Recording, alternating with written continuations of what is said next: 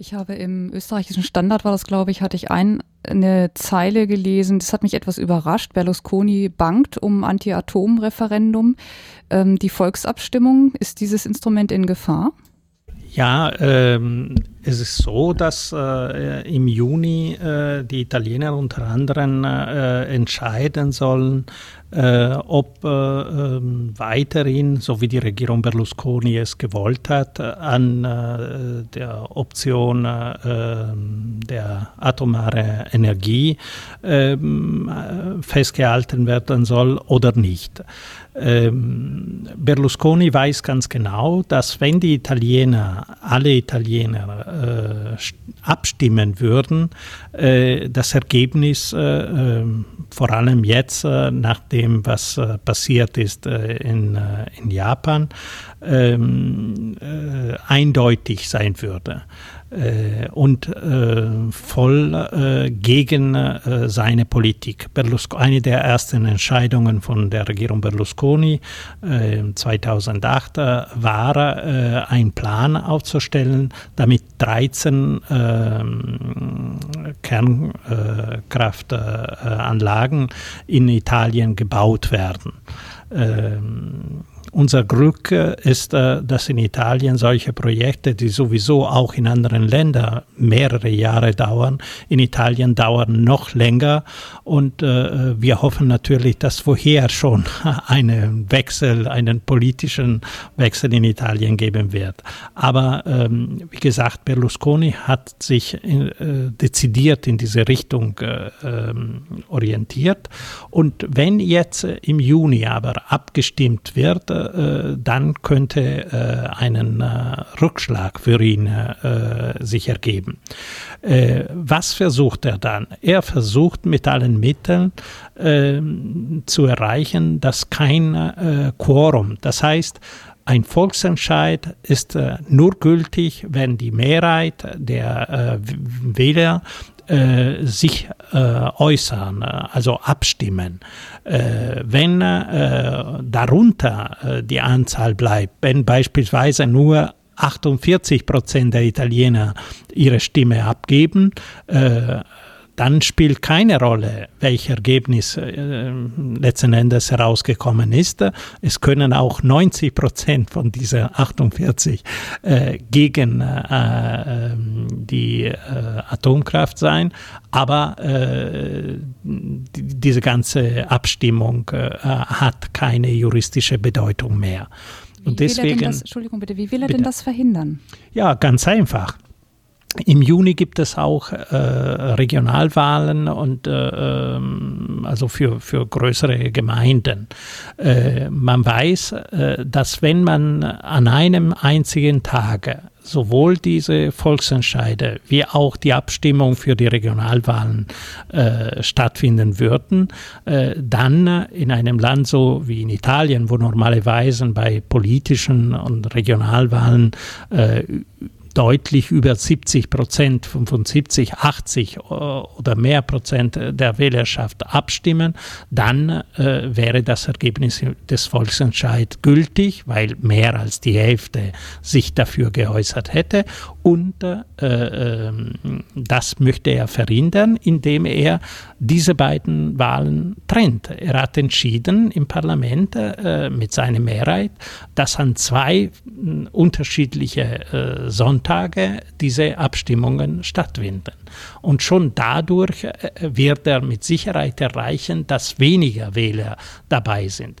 Wir hoffen natürlich aber, dass die Italiener klug genug sind äh, und äh, äh trotzdem nicht äh, als Opfer von diesem Spiel äh, dastehen, sondern dass sie zu Wahlen gehen und äh, sich ja auch positionieren. Ja, das wäre ja dann auch die Verantwortung der Bürger. Also die Wahlbeteiligung scheint ja recht hoch bei Ihnen äh, in Italien zu sein. Ähm, ist aber diese Volksabstimmung in, also auch so in Gefahr, dass das Berlusconi versucht, das zu verändern? Also dass es nicht nur durch solche Tricks irgendwie, sondern auch gesetzlich vielleicht das abzuschaffen oder zu erschweren oder so? Also Und warum haben äh, zum Beispiel die Bürger auch da hier keine Volksabstimmung gegen die Gesetze von Berlusconi? in die Wege geleitet? Äh, also bis jetzt äh, gibt es nicht ähm, Versuche, direkt äh, an den Volksabstimmungen was zu ändern. Äh, aber was äh, sich auf jeden Fall abzeichnet, äh, ist, ähm, dass die ganze politische Situation dazu führt, dass diese in Italien, wie Sie richtig sagen, traditionell sehr hohe Wahlbeteiligung wahrscheinlich demnächst auch stark zurückgehen wird, weil ein Teil der Wählerschaft auch aus dem, sagen wir mal, rechts ähm, rechten Lager, also dem Berlusconi-Lager, sehr vorsichtig gesagt verunsichert ist. Äh, sie sind äh, verunsichert durch die ganzen Affären und Geschichten und Skandale und so weiter. Ähm, das sind auch katholische Wähler. Italien ist ein katholisches Land äh, und ähm, oder tief katholisch geprägtes Land. Und das sind Wähler, die dann sagen, ja, was mache ich dann? Also links wähle ich nicht, dann gehe ich nicht zur Wahl. Das ist ja auch eine Form sozusagen indirekt dann auch die politische Einmischung und die politische Beteiligung auch äh, zu schwächen. Also das äh, ist eine Tendenz, die in Italien auf jeden Fall ähm, sich verstärken wird. Das sagen zumindest die Umfragen, dass sehr viele Leute sagen, ich will gar nicht zur Wahl gehen. Es scheint ja auch so zu sein, dass Berlusconi sozusagen zu allen, die jetzt Gegner von ihm sind, sagt, äh, ihr seid alle links, also wer nicht für mich ist, ist links und hütet euch alle vor den Linken. Ist das so? Kann man das so sagen? Genau genommen, Berlusconi sagt immer äh, zu denjenigen, die nicht seine Positionen vertreten, es seien alle Kommunisten. Sehr einfach, ja. Ja, und das einschließlich also auch die Richter und Staatsanwälten, die ja, also auf welche die ziemlich konservativ sind, das sind aus seiner Meinung, sind auch alles Kommunisten, sofern sie gegen ihn was unternehmen. Wozu ich noch bemerken möchte, dass äh, der Vater meiner Frau, also die gerade eben gesprochen hat, selbst ein solcher konservativer Richter war. Frau Heine, behalten Sie mal bitte das Mikrofon. Ich habe noch mal eine Frage an Sie, weil Sie auch die, die Stimmung der Wähler oder die Bereitschaft zur Wahl zu gehen angesprochen hatten. Ist da auch so eine gewisse Resignation, wie es ja auch hier in Deutschland eigentlich ist, aber man kann ja doch nichts machen. Das ist eh, das läuft, die Regierung macht, was sie will und äh, wen wir da wählen, ist eigentlich wurscht. Ist da auch so eine Stimmung? Äh, die Stimmung äh, wird stärker in diese Richtung. Es gibt einen Teil, äh, der sagt, se non ora quando, wenn, wann, wenn nicht jetzt. Äh, und ein Teil, der sagt, jetzt müssen wir endlich was tun. Sie haben vielleicht auch mitbekommen, dass die Frauen demonstriert haben äh, vor einigen Wochen, also in äh, Hunderten von italienischen Städten, etwa eine Million Frauen ähm, und äh, für die Würde der Frauen und dagegen, dass Frauen zu äh, ähm, bloßen Sexualobjekten im Dienst der Mächtigen degradiert werden. Also diese ähm, und vor ein paar Tagen sind äh, die Menschen auf die Straße gegangen, äh, haben die Verfassung äh, geschwenkt äh, in ihren Händen und für die Verfassung sind sie auf die Straße gegangen. Das gibt es auf einerseits, aber es gibt auch einen Teil, der in der Tat ähm, sich zurückzieht ins Private und sagt, dann mache ich eben meine Geschäfte und gucke, dass ich irgendwie durchkomme und äh, sich aus der politischen Einmischung eher zurückziehen. Und äh, das sind ähm, Tendenzen, die natürlich äh, nicht gut sind und äh, das sind zum Teil äh, tatsächlich auch Leute aus dem Berlusconi-Lager, die eben dann äh, sich äh, eher zurück. Und es gibt aber ähm, natürlich auch im Berlusconi-Lager welche, die sagen, wieso, also ist doch sein Problem, wenn er mit ein paar Mädchen rummacht, was habt ihr dagegen, seid ihr alle neidisch? Also das ist, äh, das gibt es auch, also die ihn sozusagen offensiv verteidigen. Das wollen wir nicht verkennen. Es gibt wirklich noch viele Leute, die Berlusconi irgendwie auch äh, bewundern. Ja, er kann ja anscheinend auch wirklich machen, was er will. Ich habe so gelesen, auch im Standard war das ein Artikel über die äh, Nicole Minetti. Äh, sie hätte erreicht, wovon Millionen Mädchen träumen. Was würden Sie jetzt so dazu sagen? Oder auch Herr Heine, vielleicht Sie als Soziologe. Ist das so Materialismus, was darstellen, mit sich mit Mächtigen zeigen, zu den Mächtigen gehören? Das ist also das Nonplusultra? Ja, das ist, äh, es ist ein bisschen schwierig, glaube ich, äh, dieser Sache wirklich auf den Grund zu gehen. Äh, vielleicht äh, sollte man sagen, bevor Berlusconi in die Politik gegangen ist, hat er ja äh, äh, erstmal auf die Menschheit in Italien seine privaten Fernsehsender losgelassen.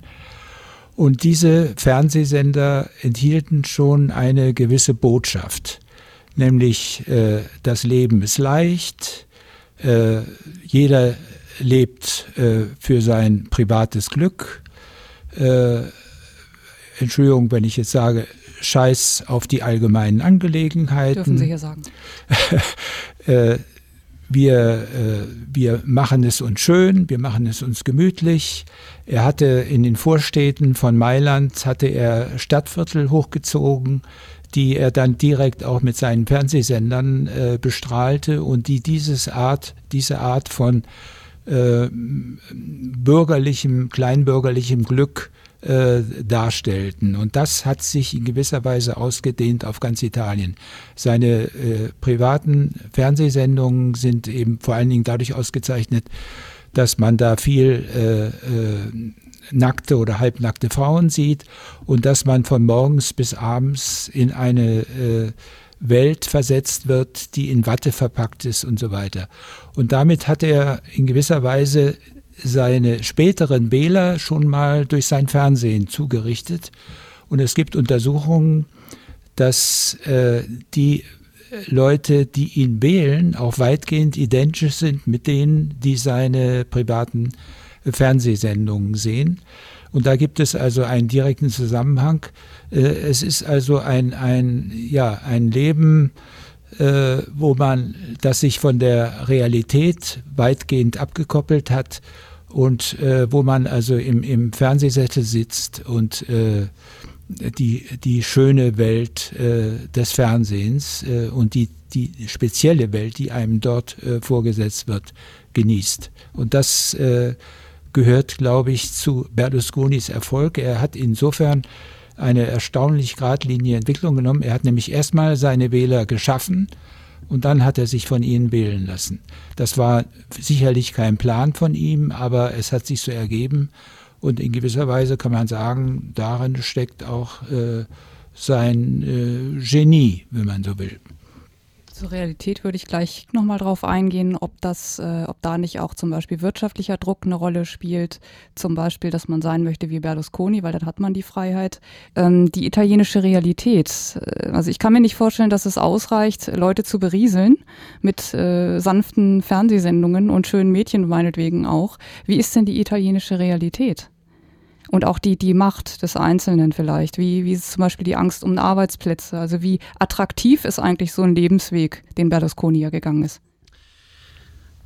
Ja, also die Realität erstmal. Die Realität in Italien äh, sieht seit mehreren Jahren düster als vorher. Äh, die wirtschaftlichen Probleme haben sich zugespitzt und vor allem für viele, viele Familien äh, die Tatsache, dass das äh, Einkommen nicht reicht, um am Ende des Monats überhaupt anzukommen, ist immer deutlicher geworden.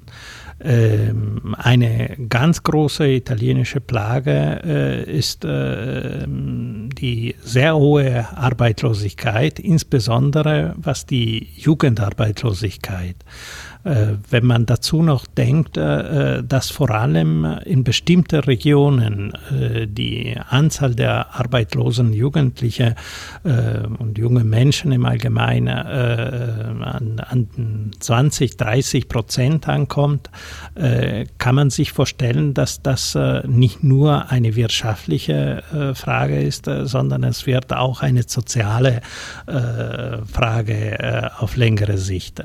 Ähm, viele junge Menschen sehen keine äh, Perspektive äh, für ihr Leben. Äh, sie ähm, haben immer mehr äh, den Eindruck, überflüssig äh, in der italienischen Gesellschaft zu sein. Das ist auch der Grund beispielsweise, weswegen sehr viele, äh, die in Italien vielleicht studiert haben, die äh, ähm, gut ausgebildet worden sind, letzten Endes einen Arbeitsplatz in Großbritannien, in Deutschland oder in Amerika gesucht haben, weil sie keine Chancen hatten, innerhalb von staatlichen oder privaten Institutionen in Italien eine, eine Stelle zu bekommen.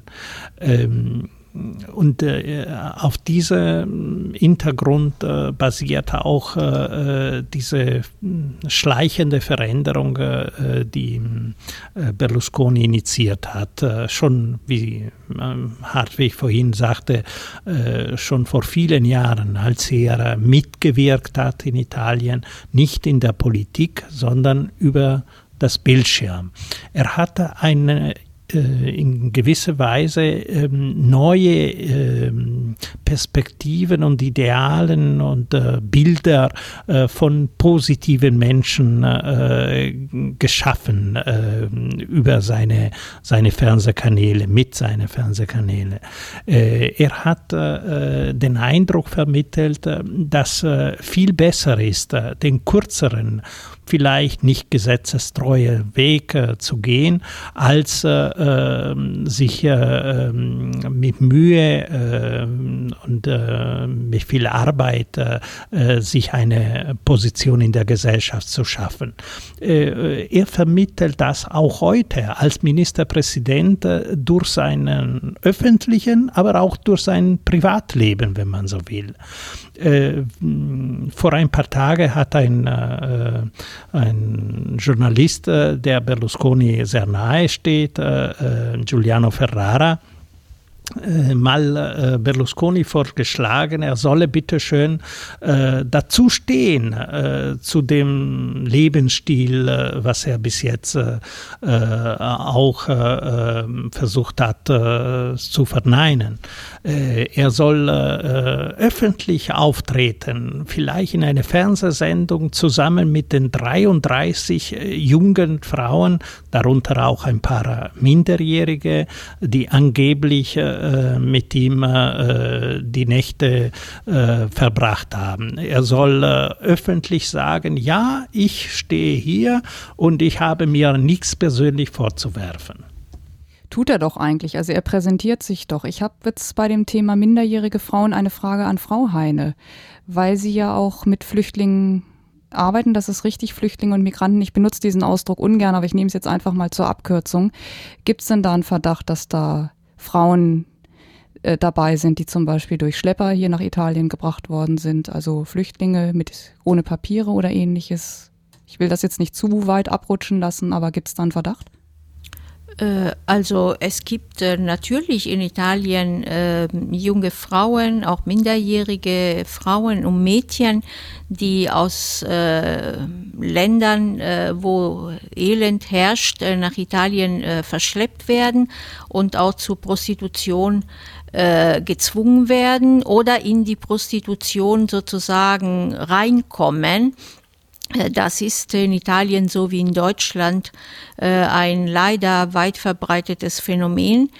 Ähm, wenn Sie jetzt auf den Fall äh, Ruby anspielen, auf dieses Mädchen ähm, aus Marokko, denn nun die Nichte von Mubarak war sie nun doch nicht, ähm, ja, äh, das ist, äh, da weiß ich jetzt nicht, wie die Geschichte dieses Mädchens äh, wirklich gewesen ist. Äh, sicher ist, dass das Mädchen, als sie die ersten Kontakte hatte mit den ja, Vermittlern, die, von Berlusconi, diejenigen, die dem Chef sozusagen die Mädchen äh, besorgen, äh, da war sie sehr, sehr jung. Also sie war äh, 14 äh, Jahre, 13, 14 Jahre, 16 Jahre, ja.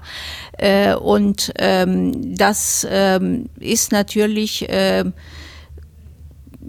Sie, sie, war, glaube ich, nicht ein Flüchtlingsmädchen in dem Sinne, aber ist ähm, auch eine paradigmatische Geschichte, wenn man so will.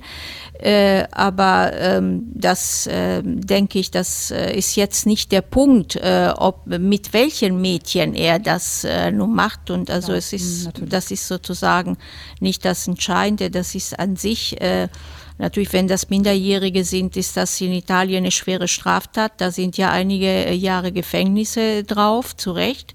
Äh, und wenn das junge Frauen sind, dass die mehr, mehr so volljährig sind, die das freiwillig machen, ist es trotzdem ein trostloses Bild. Jetzt wird es natürlich erstmal interessant, in Anführungszeichen, ist denn die Wahrscheinlichkeit hoch, dass da Berlusconi für verurteilt wird? Ja, dass äh, die Wahrscheinlichkeit, äh, das ist äh, so eine Frage. Also er setzt natürlich alles daran, dass das nicht so ist. Die Justizreform, die er äh, gerade jetzt äh, vom Kabinett hat verabschieden lassen, die natürlich durchs Parlament noch muss und so weiter, äh, geht in die Richtung, ähm, dass sozusagen er geschützt wird vor Angriffen und der versucht mit allen Mitteln auch die Medien äh, unter Druck zu setzen, die darüber berichten. Und er versucht auch äh, sich zu entziehen, indem er, der hat ja Gesetze geschaffen ad personam, wie man so sagt, also äh, zu seinem Eigenschutz wo er zum Beispiel mit der sogenannten legitime Veränderung immer sagen kann, ich bin Ministerpräsident, ich habe viel zu tun und äh, deswegen habe ich keine Zeit vor Gericht zu erscheinen. Und äh, das äh, wird dann hingeschleppt und hingeschleppt, der Prozess, bis dann irgendwann die Sachen verjährt sind oder nicht mehr weiterverfolgt werden. Das sind jetzt nicht Vermutungen, sondern es ist in vielen Fällen so gelaufen. Er sagt ja immer wieder, ich bin nie verurteilt worden, rechtskräftig, ja, das liegt äh, sehr oft daran, er hat äh, sage und schreibe 18, 19 Gesetze ad personam geschaffen und äh, äh, wo er die Straftaten, für die er angeklagt hat, da hat er per Gesetz dann dekretieren lassen, das sind keine Straftaten und äh, deswegen wurde er dann nicht verurteilt, beispielsweise. Also wenn Sie mich fragen, wird er verurteilt? Großes Fragezeichen. Ähm, er, er, hat viel dafür getan, dass das nicht äh, passiert. Äh, die Richter und Staatsanwälte, das äh, wurde vorhin gesagt, äh, sind bewundernswert hartnäckig, äh, aber äh, ob das gelingt, ist die Frage. Ich will noch ähm, eine Sache hinzufügen. Ich denke, ob er nun verurteilt wird oder nicht, das ist zwar muss ähm, natürlich ähm, sozusagen geprüft werden. Wenn er schuldig ist, ist, muss er verurteilt werden. Das muss in einem ordentlichen Rechtsverfahren oder geprüft oder freigesprochen werden. Wenn er nicht schuldig ist, das ist die eine Sache. Aber das politische Desaster ist davon unabhängig da, ob er verurteilt, freigesprochen oder sonst was ist. Das politische Desaster, dass wir einen Ministerpräsident haben, sozusagen mit das äh, einen der höchsten Ämter in Italien, der im Grunde genommen dieses Bild verkörpert, politisch, privat, öffentlich, äh, wo eigentlich ähm, jeder, der noch einigermaßen bei Trost ist, sich an den Kopf fasst. Äh, das ist sozusagen unabhängig davon, wie die Prozesse dann tatsächlich laufen. Und ich denke, das Problem muss in erster Linie politisch auch angegangen werden. Es muss gelingen, äh, auf demokratische Weise diese Situation zu verändern und sich vom Berlusconi zu befreien und vom Berlusconismo zu befreien. Und das wird ein langer Prozess sein. Wenn Berlusconi weg ist, wird der Berlusconismo nicht, noch nicht weg sein. Bevor wir mal zu den Gesetzen ad personam kommen, noch mal eine Frage an Sie, äh, Frau Heine. Sie sagten politische Veränderung. Ja, wenn aber der politische Weg nicht funktioniert, weil es ja immer die Gesetze sozusagen immer mehr auf Berlusconi zugeschnitten werden. Welchen Weg hatten das italienische Volk dann? Naja, wollen wir mal so sagen, es ist nicht so, dass ähm, äh, keine, äh, also Italien ist äh, Gottlob noch nicht äh, eine Diktatur. Es gibt viele Gesetze, die das äh, erschweren. Also das Wahlgesetz ist ein wesentlicher Punkt. Äh, und äh, ein weiterer Punkt ist, dass leider, dass die Opposition auch sehr zerstritten ist und gespalten ist und schwach.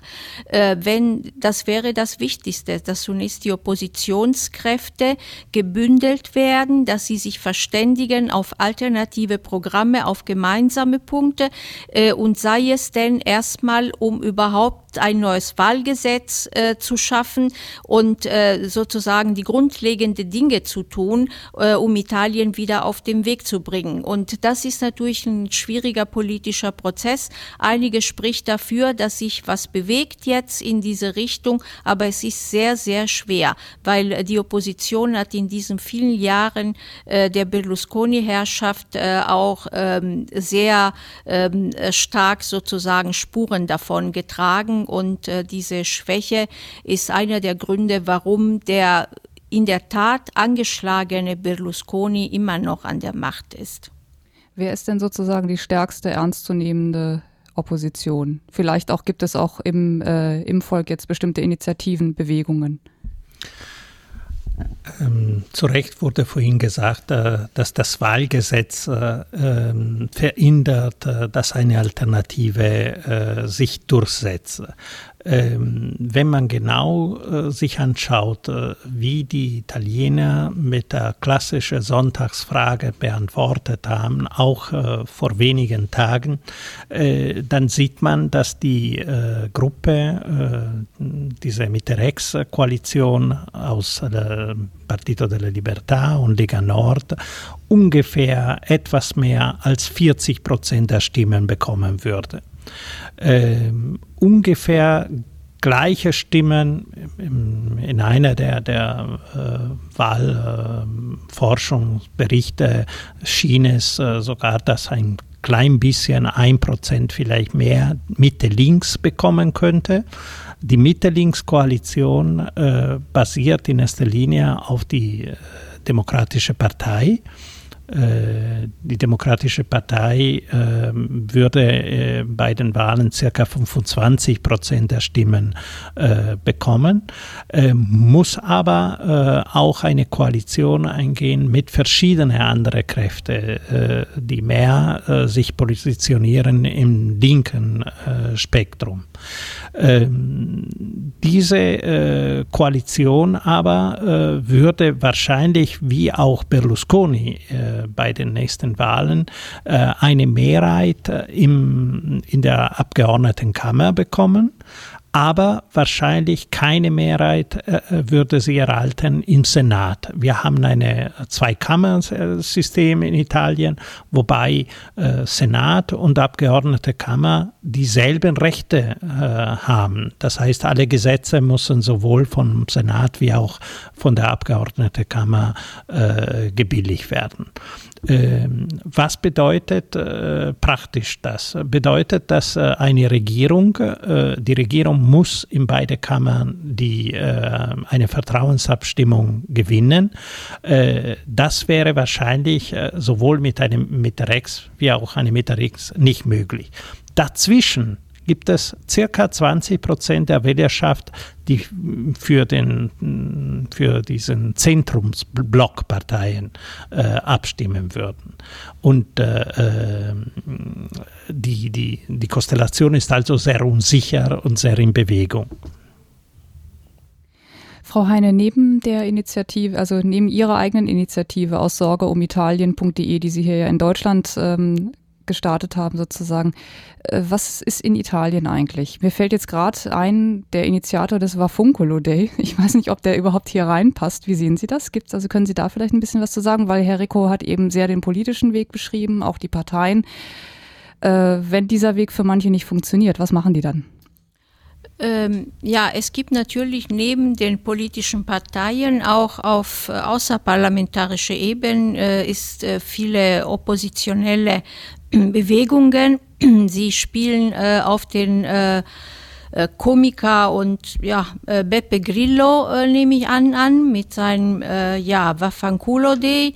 Äh, das, äh, ja, da habe ich persönlich äh, große ähm, Zweifel, dass das der richtige Weg ist. Das ist ein sehr populärer äh, Mensch, der aber sehr stark äh, auch populistisch argumentiert beziehungsweise nicht argumentiert. Er ist, er ist jemand, der eigentlich gegen alle und jeden und Politik ist sowieso Mist und Waffankulo und so. Das ist für mich keine politische Perspektive, sondern das äh, verstärkt teilweise ähm, äh, sozusagen auch die politische Resignation oder die Anwiderung gegenüber Politik. Das brauchen wir nicht in Italien. Wir brauchen in Italien Menschen, die Politik gestalten, die Zivilgesellschaft gesellschaftlich sich engagieren und nicht Leute, die sozusagen immer nur rummeckern und sagen, es ist sowieso alles scheiße. Davon halte ich gar nichts. Ich weiß aber, dass ähm, er durchaus eine gewisse Wirkung erzielt.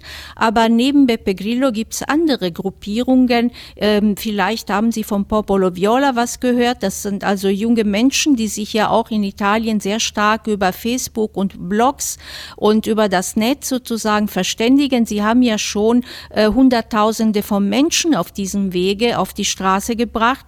Und äh, sie sind schon, finde ich, politisch ähm, äh, ähm, reifer und äh, die wollen, ähm, die, ihre Linie ist gegen Berlusconi, für die Verfassung, für eine Demokratie. Wir wollen eine Zukunft, wir junge Menschen in Italien ohne Berlusconi. Wir wollen eine Zukunft, die für uns was bringt. Und ähm, das sind äh, schon sehr positive Entwicklungen. Aber es ist schwierig, diese Entwicklungen zu bündeln. Über die Frauen haben wir vorhin schon gesprochen. Da tut sich vieles, vieles tut sich in Italien. Aber es ist äh, sehr schwierig, trotzdem das so zu bündeln, dass das wirklich dazu führt, dass es so eine politische Wende kommt. Ich hoffe es, dass wir auf diesem Wege sind, aber sicher ist es nicht. Herr Heine, Sie wollten etwas ergänzen? Ja, das ist nach meiner Meinung Teil der italienischen Krankheit. Also das eine Phänomen ist Berlusconi und die Leute, die ihn wählen.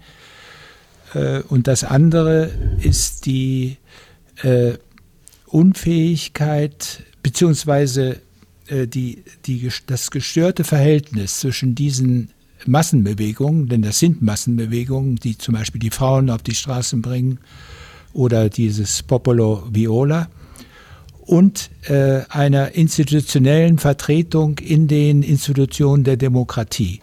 Äh, das äh, ist, da hakt es, äh, auch gerade bei der Opposition. Und äh, das scheint mir äh, das ganz große Problem zu sein. Und das liegt natürlich daran, und das ist eben die andere Seite der Medaille, das Problem Italiens liegt eben nicht nur an Berlusconi und seiner Partei, sondern es liegt auch an dieser Opposition, die als politische Vertretung und politische, äh, als politische Parteien in der Opposition weitgehend äh, das ja an, an Autorität äh, verloren haben. Und deshalb zum Beispiel, wenn, wenn es diese Massenveranstaltungen der Frauen oder der, äh, des Popolo Viola gibt, meistens äh, politische Parteien äh, kaum geduldet werden, dass sie dabei auftreten. Und dann eben auch solche äh, Erscheinungen wie Beppe Grillo, die ausdrücklich gegen jede Art von institutioneller Politik Stimmung machen, obwohl sie damit sich auch in einem Widerspruch befinden, denn inzwischen kandidieren sie selbst äh, und äh, haben teilweise bis zu zehn Prozent der Stimmen, glaube ich, die dann aber äh, meistens, weil sie eben allein äh, antreten zur Wahl, gerade äh, bei diesen Listenverbindungen der den Mitte-Links-Parteien fehlen, so dass die die Rechten äh, gewinnen. Und das ist also äh, Teil dieses Problems, dass diese Umsetzung der Bewegungen, die auf die Straße gehen, in die institutionelle politischen Parteien hinein, dass die nicht mehr funktioniert. Ich hatte jetzt schon mehrmals angekündigt, auf die Gesetze ad personam eingehen zu wollen. Stichwort Persona. Die Persona Silvio Berlusconi. Wer ist eigentlich Silvio Berlusconi? Wer ist dessen Familie? Die ganze Sendung hindurch haben wir das nicht hingekriegt oder ich nicht. Ja, äh, ein paar Informationen über Silvio Berlusconi und seinen Werdegang. Es gibt einen äh, ähm, Professor für Physik äh, an der Universität äh, in Rom, äh, der eine Liste von ganz einfachen Fragen gestellt hat die mit Berlusconi wirtschaftlichen Erfolg äh, zu tun haben. Ich äh, möchte jetzt nur eine, eine von dieser Frage äh, vorlesen. Äh, dieser Professor schrieb, äh, Herr Berlusconi, woher stammt äh, das immense Kapital, mit dem Sie im Alter von nur 27 Jahren Ihren Aufstieg in der italienischen Finanzwelt begannen? Diese Frage scheint äh, äh, vielleicht äh, ähm, ein bisschen außergewöhnlich. Also man fragt normalerweise nicht äh, beim Politiker, wie sind sie zu ihrem Geld gekommen. Aber ich denke, es ist eine zentrale Frage im Fall von Berlusconi. Wenn man bedenkt, äh, dass äh, ähm, Anfang der 70er Jahre Berlusconi war ein ähm, nicht besonders finanzkräftiger wichtigen äh, äh, Industrielle. Äh, sein Vater war, ähm, hatte eine leitende Position innerhalb von einer kleinen Privatbank äh, in äh, Mailand eine kleine Privatbank, die allerdings, wie sich später herausgestellt hat, exzellente Beziehungen äh, zu äh, mafiösen, mafiosen äh, Organisationen äh, unterhielt. Äh, der ähm, junge Berlusconi hat plötzlich so viel Kapital zur Verfügung gehabt, äh, die die Möglichkeit gegeben hat, äh, äh, im Bauwesen äh, große äh, Ländereien äh, erstmal zu kaufen und dort eine ganze Viertel zu bauen. alle Journalisten, die sich mit dieser äh, Phase des Lebens von Herrn Berlusconi befasst haben, äh, haben äh, große Probleme äh, erlebt, äh, an die Informationen richtig ranzukommen. Also äh, es müsste eigentlich nicht so schwierig sein zu klären, woher das Geld von Herrn Berlusconi stammte. Aber im Fall von Berlusconi ist vieles verschwommen und unklar klar. Darf ich mal kurz unterbrechen? Ja, äh, hat denn die Familie, ist es sozusagen die Familie Berlusconi eine reiche Familie, Nein. eine alteingesessene Familie, Nein. die vielleicht auch gesellschaftlich angesehen oder eben nicht angesehen ist? Wie ist es mit denen? Absolut nicht. Ähm, also der Vater hatte eine, eine ähm, leitende Funktion innerhalb von dieser kleinen Bank, aber äh, er war eher ein Bankangestellter als ein Bankier, um deutlich zu sagen. Äh, und ähm, die Frage wirklich äh, der Macht von Berlusconi, ähm, äh, von, von seinem finanziellen Einfluss, äh, müsste man auch in Zusammenhang sehen mit den Verbindungen, die er viele Jahre ähm, gehabt hat, mit einer wichtigen kriminelle Gruppe, äh, die in Italien tätig war, und zwar die geheime Loge äh, P2.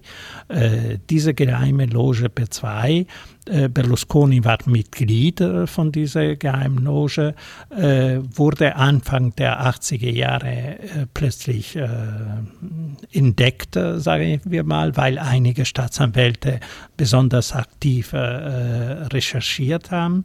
Und man hat festgestellt, dass diese geheime Loge ähm, einen Plan von Veränderung des italienischen Staates im Sinne einem autoritären hm, Staat äh, hm, vorhatte. Äh, es ist äh, interessant festzustellen, wenn man die Papiere von dieser Organisation heute liest, dass äh, Teile davon äh, identisch sind äh, mit dem äh, Programm von Berlusconi bzw. von seiner Partei. Also beispielsweise, einer der wichtigsten Punkte war, die äh, Staatsanwälte müssen äh, unter der Regierung äh, äh, zugeordnet werden. Also sie sollen nicht mehr frei untersuchen können, welche Straftaten stattgefunden haben, sondern sie müssen von der Regierung kontrolliert werden. Und das ist ganz genau, was Berlusconi jetzt äh, auch vorhat mit dieser Verfassungsänderung. Passt das Stichwort Faschismus zu dieser Freimaurerloge?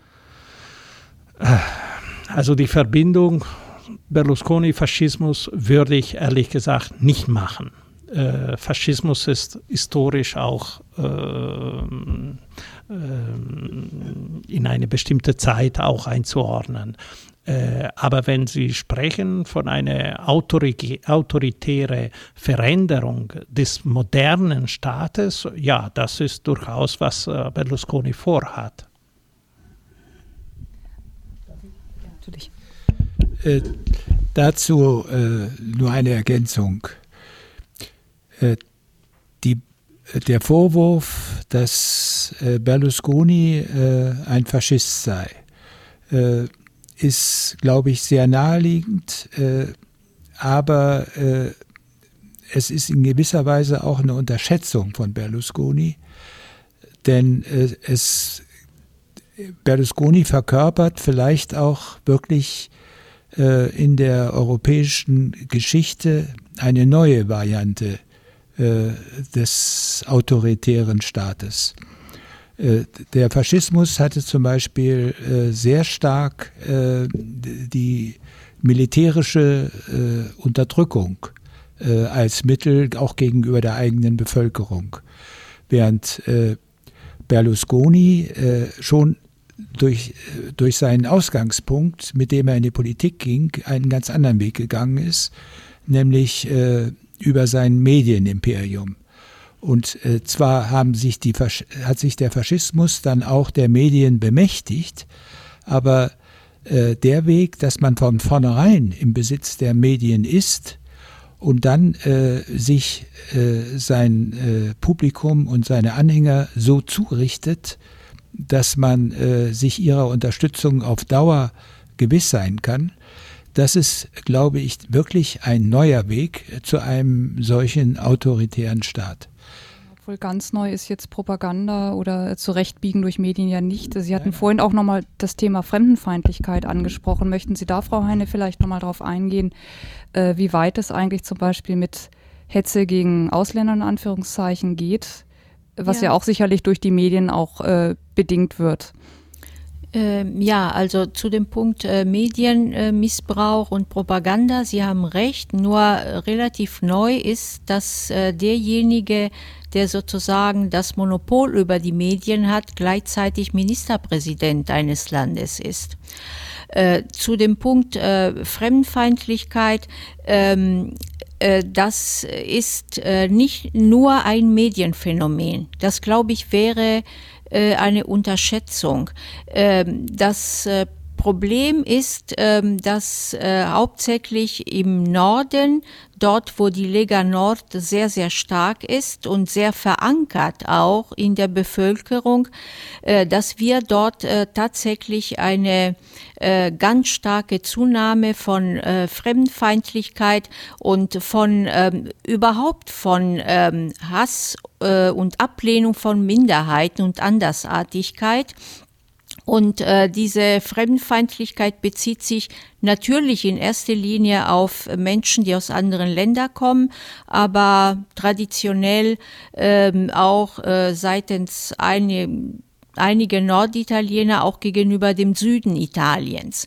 Die werden gleich sozusagen mit Afrika sozusagen mit in ein Paket reingepackt. Äh, und ähm, das ist etwas, was tatsächlich mich ähm, jetzt, wo ich länger in Italien wieder lebe, ein paar Monate im Jahr, äh, mich sehr erschüttert hat, äh, so zu sehen, wie stark das in der Bevölkerung ähm, verankert ist. Also sozusagen bei den ganz normalen Leuten in Anführungsstrichen. Und ich will nur ein Beispiel nennen. Es gibt leider viele, viele Beispiele.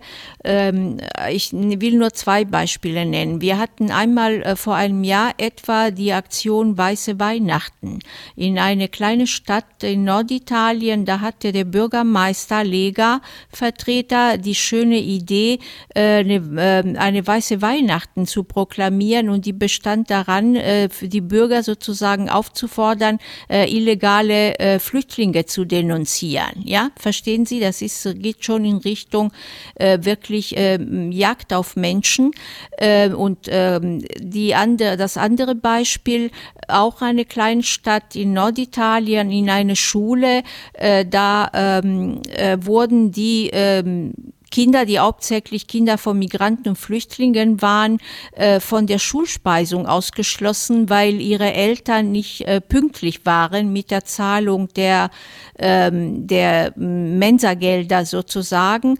Und äh, als dann Leute sagten, also ein, äh, es gab einen Bürger, der sagte, ich bin bereit, das aber zu zahlen, dann bezahle ich das eben für die Kinder.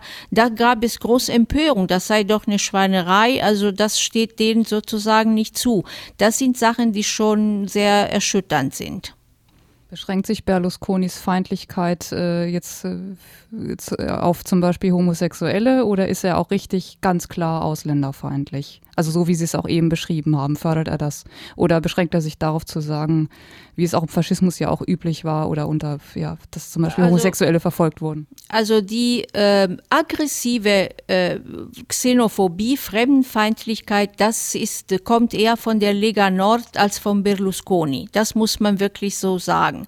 Äh, Berlusconi ähm, hält sich da ähm, vornehm zurück äh, ab und zu hat er so ein paar Ausrutscher, die mehr so ins, gegen Islam oder irgendwie, wenn er zu Obama sagt, der ist ja auch aber hübsch und schön gebräunt und solche rassistische angebliche Witze, äh, wo keiner drüber lachen kann außer ihm. Aber er ist nicht ein aggressiver Vertreter von äh, Fremdenfeindlichkeit. Aber er repräsentiert äh, eine machistische äh, sozusagen Figur. Er ist ein Macho und das ähm, äh, ist natürlich etwas, was sich äh, auch gegen Schwulen sowieso, gegen Minderheiten und auch gegen Frauen. Also er Alle, ist ein, ja, wird, ja, genau. Und er ist, äh, sagt immer, er liebt die Frauen. Äh, vielen Dank auch. Also das auf die Liebe können wir wirklich verzichten. Er verachtet die Frauen und das verkörpert er voll und ganz. Und äh, leider ist er in Italien aber äh, nicht allein damit. Also nicht die Aggressivität, aber sehr wohl Raffinesse, Hartwig Heine, Stichwort Gesetze ad personam. Äh, ich denke da gerade an ein paar Gesetze, die ganz klar, also ziemlich lustig klingen, würde man fast sagen. Zum Beispiel, wie war das? Bilanzfälschung keine Straftat oder das für einen bestimmten Sender, für einen Pay-TV-Sender, ähm, dass äh, da die Mehrwertsteuer angehoben wurde. Können Sie da ein bisschen drauf eingehen, auf diese ganz explizit auf Berlusconi Berlusconis Vorteile zugeschnittenen Gesetze. Das ist besser, wenn ihr das macht. Naja, im Grunde genommen, es gibt zwei Arten von Gesetze, die Berlusconi hat vorbereiten lassen äh, für seine Zwecke. Die eine Gruppe, mh, es sind Gesetze, die das Ziel haben, seine wirtschaftliche Macht, äh, seinen Einfluss äh, zu äh, befestigen. Äh, Beispiele. Äh, es ist klar, ich habe vorhin gesagt, Berlusconi ist äh, in vielen Bereichen der Wirtschaft tätig, vom Sport äh, bis Medien, aber auch in anderen Bereichen. Also Beispiele dazu sind zum Beispiel das Gesetz 282 von 2002, ein Rettungsdekret für den Fußball. Berlusconi ist der Vorsitzende von äh, AC Mailand. Äh, und äh, mit diesem Gesetz hat er eine Reihe von steuerlichen Vorteile für die ähm, Mannschaften, in erster Linie für seine Mannschaft, gesichert.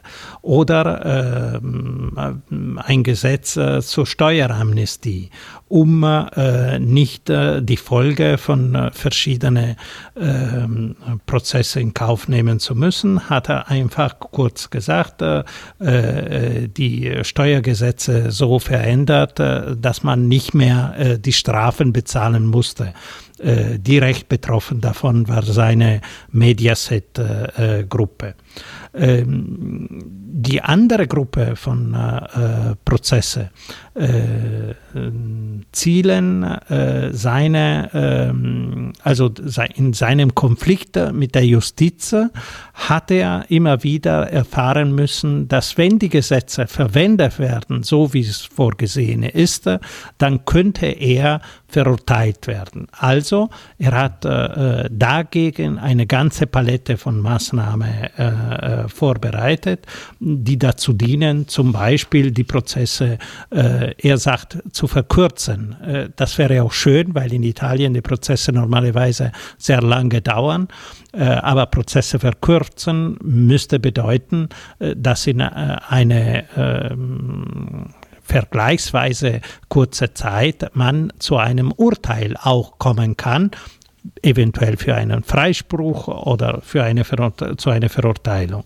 Äh, die Vorstellung von Berlusconi ist aber, diese Zeiten so abzukürzen, damit äh, man überhaupt nicht zu einem äh, Urteil kommt und automatisch der äh, ähm, vor Gericht äh, sitzende äh, praktisch wegen Verjährung aus dem Prozess herauskommen kann. Ja, dazu hat er eine ganze Reihe von äh, Gesetze äh, gemacht.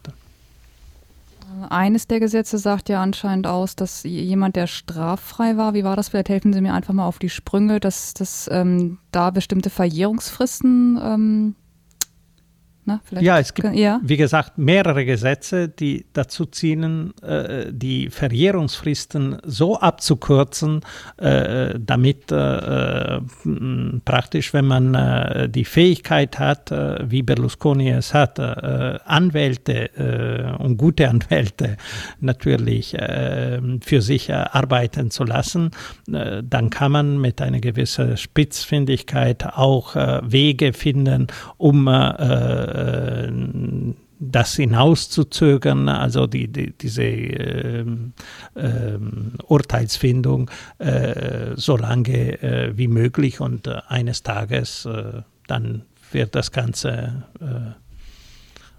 ohne Bedeutung mehr haben. Keine Bedeutung. Ja, Hartwig Hahn? Ein Gesetz, was auch unmittelbar seine eigenen Interessen betrifft, äh, ist das Gesetz, mit dem er in Zukunft das Abhören durch die Polizei von Telefongesprächen verhindern will und zweitens verhindern will, dass dann äh, irgendwie die Protokolle auch noch veröffentlicht werden. Denn äh, es ist zufälligerweise so, dass sehr viel des Materials das gegen Berlusconi von der Polizei und von den Richtern zusammengetragen wurde, durch das Abhören seiner Telefongespräche äh, zusammenkam. Also sowohl was seine Verbindung zur Mafia als auch äh, was jetzt den Fall Rubygate, als auch äh, was seine Versuche, also äh, der Richterbestechung und so weiter äh, betrifft. Und da äh, äh, war es immer das Instrument des Abhörens von Tele Telefongesprächen, was ihn dann weitgehend überführte. Und da äh, ist jetzt sein sozusagen sein demagogisches Argument, das sei eine Einmischung in seine Privatsphäre. Dagegen müsse sich ja jeder Bürger wehren, äh, wobei äh, das eben vor allen Dingen sein Problem ist. Und äh, wenn er jetzt verhindern will und erschweren will, dass solche Telefongespräche abgehört und dann auch noch äh, äh, möglicherweise veröffentlicht werden, ist das ganz eindeutig ein, äh, ein Gesetz, was seinem unmittelbaren Interesse dient. Obwohl man ja sagen könnte, dass das auch anderen Bürgern dann zugutekommen könnte, beispielsweise auch die Möglichkeit, Gerichtsprozesse verlegen zu lassen. Äh, korrigieren Sie mich einfach, wenn ich was Falsches sage. Oder äh, zum Beispiel die, wie war das jetzt, Besch äh, Beschränkung der Gerichtsverwendbarkeit von Beweisen aus ausländischer Rechtshilfe. Sie hatten vorhin im Vorgespräch auch gesagt, äh, ja, könnte man, könnte man so sehen, aber es war eben zufällig gerade, dass es Berlusconi passte. Kann man das so sagen, ja? Ja, ja, er versucht immer für diese Gesetze sozusagen eine Begründung zu, äh, zu geben, die der Form nach allen Bürgern dient. Aber äh, es ist eben in Wahrheit äh, immer so, äh, dass es vor allen Dingen ihnen dient. und äh, dass zum Beispiel die italienische äh, Justiz und insbesondere auch die italienische Polizei äh, in ihrem Kampf gegen die Mafia, darauf äh, können wir jetzt heute Abend nicht genauer eingehen, äh, dass sie aber in diesem Kampf gegen die Mafia, der ziemlich erfolgreich ist, überwiegend auf das Abhören von Telefon Telefongesprächen angewiesen ist, das ist ein Faktum und das interessiert ihn eben wenig. Es stört ihn, ihn persönlich und weil es ihn persönlich stört, äh, äh, wird eben in Kauf genommen, dass damit auch die, die Arbeit der Justiz äh, gegen die Mafia erschwert wird.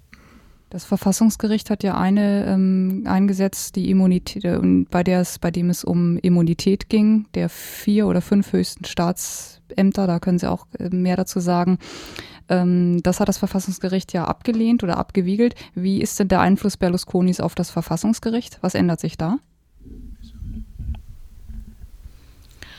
Ähm, ja, also das Verfassungsgericht hat ähm, ähm, mehrmals äh, Versuche abgelehnt oder äh, gestoppt, äh, die in diese Richtung gingen, äh, nämlich also Immunitätsgesetze für die höchsten Staatsämter. Und das sind eben Gesetze, die vor allen Dingen seinem Schutz dienen, denn die anderen haben ja keine Probleme damit äh, die anderen Staatsämter. Also es geht um das Amt äh, Berlusconis. Aber natürlich, äh, er hat jetzt auch Staatspräsident, also die höchsten Staatsämter, Parlamentspräsident, Senatspräsident und Ministerpräsident. Und Einfluss auf das Verfassungsgericht. Also das Verfassungsgericht ist noch ein selbstständiges Organ und das sind Leute aus verschiedenen, also sagen wir mal verschiedener Couleur. Und äh, die sollen die, die handeln nach Recht und Gesetz, hoffentlich. Und natürlich ist es aber so, dass innerhalb des Verfassungsgerichts, da gibt es ja auch Hinweise äh, und Belege dafür, auch ähm, Leute sind, ähm, die Berlusconi nah sind. Und Berlusconi hat sehr wohl versucht, auch äh, Einfluss zu nehmen, natürlich ähm, auf ähm, die Entscheidungen des, äh, Bundesverfa des äh, Verfassungsgerichts aber bis jetzt sozusagen mit wenig Erfolg. Wir könnten jetzt, glaube ich, noch weitermachen, beziehungsweise Sie haben noch sehr viel mehr zu sagen. Vieles können auf aussorgeumitalien.de weiter nachgelesen werden. Eigentlich wollten wir eine Stunde machen, jetzt sind zwei Stunden geworden. Ich möchte mich ganz herzlich bedanken bei Marcella und Hartwig Heine und bei Antonio Rico. Äh, ja, wir sind jetzt kurz vorm Ende. Sie wollten Ihren Aufruf noch loswerden.